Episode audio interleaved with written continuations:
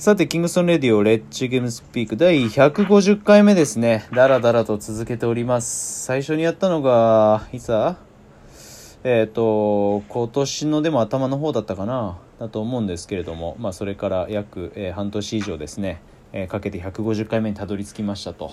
まあ、その中で節目節目で、えーと出てもらってるのが、えこいつというのはですね、非常にこう、個人的にも、まあ、ラジオとしてもですね、不本意というか、まあ、奮発やる方ないといったところが、まあ、正直なところなんですけれども、えーお相手この方ですどうぞゲータです。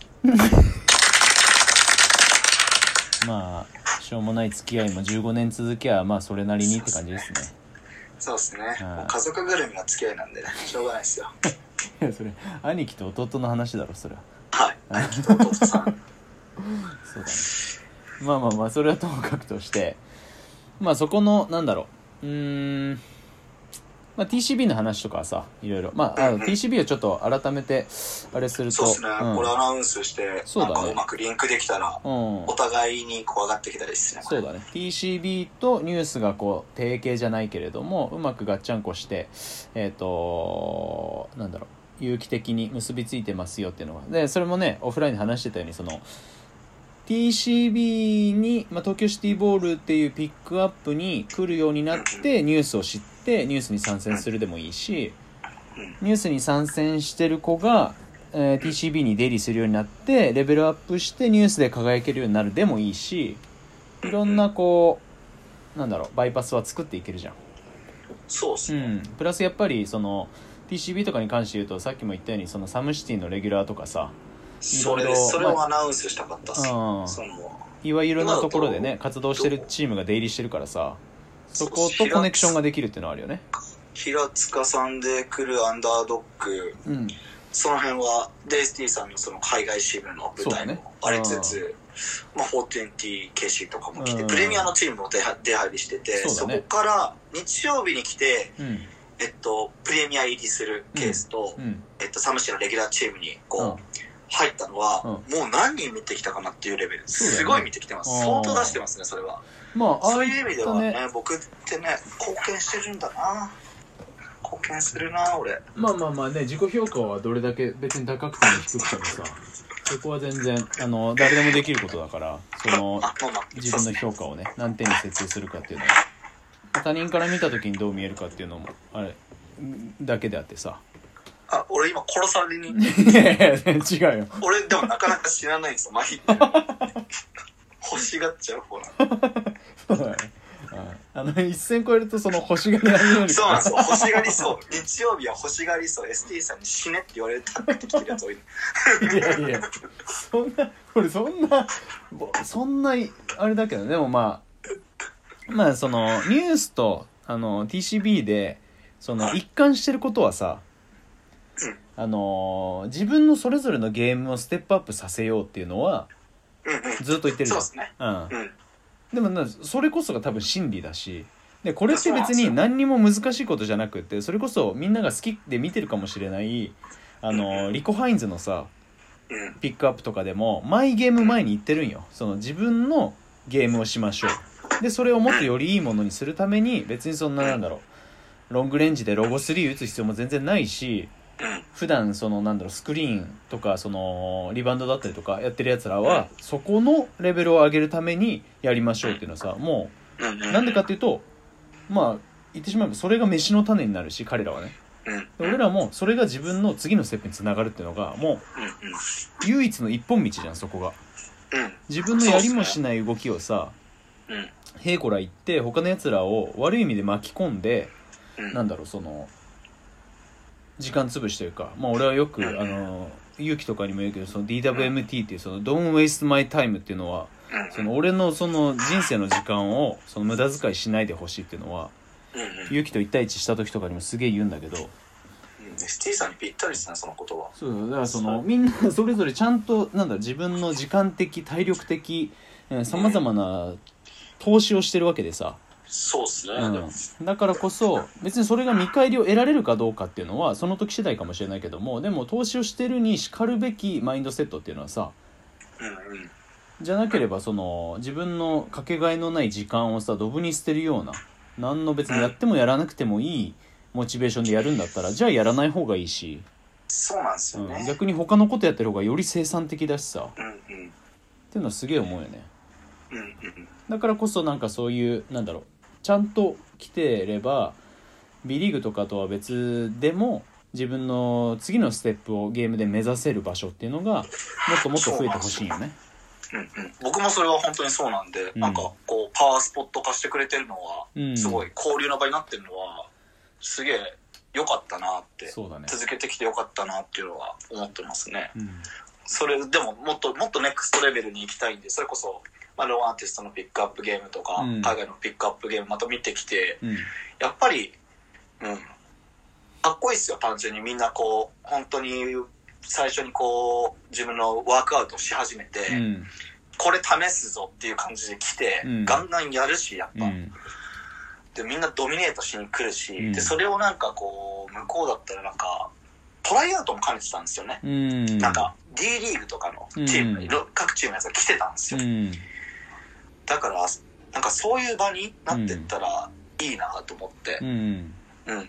ピックアップゲームっていう言葉が最近流行りすぎちゃってるけどそれよりもちょっともうちょっと上な、うんうん、そうだね。まあトライアウトにちょっと近いまあ空間準公式戦だよね。言ってしまえばね。そうですね、うん。そうそうですでニュースリーグも準公式戦でいいと思う。まあプロアムって言ったらよくあっちではあそうるけどさ。ですねプラム。そうそうそう。それがなんかまだなまだなんか日本にはなない環境っすよねこれって多う分ん。そうだね。そうだね。そこのねあのそうはい、うん、ハイブランドっていうとなんかちょっと変わっちゃうがもう本当にプロアムっていう言葉が一番近いんだけどただみんながバスケットボールうんみんなの知ってる共通のルールの中でやりましょうじゃなくってこのゲームこの時間を通じてうん自分の商品価値を高めましょうっていうそのバスケットボールのゲーム形式。うん、っていうのがあることで言ってしまえばみんなエントリーフィー払ってさそこに、ねまあ、ウェアがついてきて、うんまあ、いろんな部分があるけどさ。でもそれでニュースとかやってるわけじゃん。でそこでワンシーズンやったのに全然上手くなりませんでしたとかってよっぽど時間の使い方間違ってると思うし。うん。そこのねゲームっていう披露する舞台が手に入る。手に入ったからこそ頑張れることとかうんそのゲームで、うん、痛感したこととかっていうのはあるわけじゃん。そうっすね。うん、でそこで出た課題をそのままにしてワンシーズンやって一番何が問題かってそこにちゃんとアプローチしてこなかった。自分の姿勢だと思うよ。うん。だからこそ、まあ、去年、えー先シーズンで言えばさ、まあ、昨日のゲーム負けちゃったけど、例えばサウスウエストの名島くんとかさ、うん。は、先シーズンだとノースにいて、で、うんなかなかね、じゃあ、シュート1本打つのも難しくてってなってくるさ、でも、昨日だって5点 ?6 点ぐらい取ってる。その前のゲームでも同じように取ってるし、ちゃんとステップアップしてるじゃん。いやなじまくんとしゅんしゅんでしたっけもう一人シュンタ？しゅんたうん。彼ら二人めっちゃ上手くなってるっすよねそうそう。だから彼らもね、その、まあ、TCB の旧、えーとサンデーピックアップでね。来てそっからあれですよ二人がこう三、まあ、宮島さんか3人で来始めて、うん。あのーそっからフーズも勝ち上がってって、うん。そうですね。あの二人がすごい頑張った分だけチームも伸びてるし、うん。でこうやってしてまたニュースリーグ来て、ね。うん。TCB もガンガン行きたいですみたいな連絡も今来始めてるんで、うん。多分まあどうせ来るだろうなと思ってて、やっぱいいっすよねこういう傾向は。そうでそれをなるとね。だからそのさっきもあれじゃないけど来てさじゃあその、はい。思いっきり跳ね返されて来なくなるっていうのが一番そのもったいないじゃんでもみんなそれぞれやっぱりうまくいく日うまくいかない日とさもうチンチンにされる日だったりとかいろいろある中ででも来続けてなんかこうできないこととなかじまは来続けたからな。嫌がられながらもうあいつって言われながら来続けたからやっぱそう狂ったメンタル大事なんですよ。あそうだね。いやなじま上手くなったなマジで。そうだよな、うま来てたなあいつ。うん。うまくはなってないよ いや上手くなりましたよ。めっちゃ上手くなった、うん。自信ついたっすよなとまあそうだね。そのハートは強くなるよね。そうそう。それなんだよね。いやでも1年間通ったらマジでハート強くなるっすよあそこ、うん。バスケが上手くなるかどうかはまあやってみないと分かんないけどまあメンタルは強くなるよね確実にね。あ、でも本当にそうだと、僕とかも多分本当にそうで、もうハートだけでプレイしてましたから。ハートは本当にね、うん。磨かれるっすよ。メンタル強ければさその変な話あのバスケうまいかどうかってあんまり問題じゃなくなるじゃん。こ、越してきますよ。やっぱ試合とかに入っちゃえば、なんか僕も前回、オルデとかうもん。5人 ,5 人でとかで、うん。で、1人全十字治ったばっかだなとか、うん。そういうレベルで出て、俺やんなきゃっていう、俺ドミネートしなきゃって思って、うん。本当になんかそういう変なスイッチの入り方しますもんね、やっぱ。うんそういう環境でやってると。そうだよ。なだからこそさ、そのハートが強くなんだったら じゃあ今度はそれに技術とかあの追いつかせようみたいなさうん。どっちが先なのかいいのか知らないけどでもハート強くなかったらさいろんな理不尽には対応できないしまあスポーツなんてもともとそのアンフェアなもんだからさそうっす。じゃあ一元さんっていうか初見のやつとその常連のやつをさ同列に扱ってくれって、まあ、土台無理な話で、絶対それはできないですね。うん、だからこそなんかそのどう早くアジャストしてどこにこう自分の突破口を見出してっていうのも、まあ、ゲームの中での生き方の一つじゃん。そうっすね。うんいや、本当に、人生にも役立ちますよ。本当に日曜、月曜。本当強くなりますよ。仕事にも生きると思うし。い やもうなんかなんか変なあの雑誌の裏の方のさなんか お守りみたいになっちゃってるからうんそれはなんとも言えねえけど俺はあの広告のね、人にすごいよくいそうって言われるんですよ。裏。まあでもここのピックアップでうん強くなります。そうよ裏の広告で。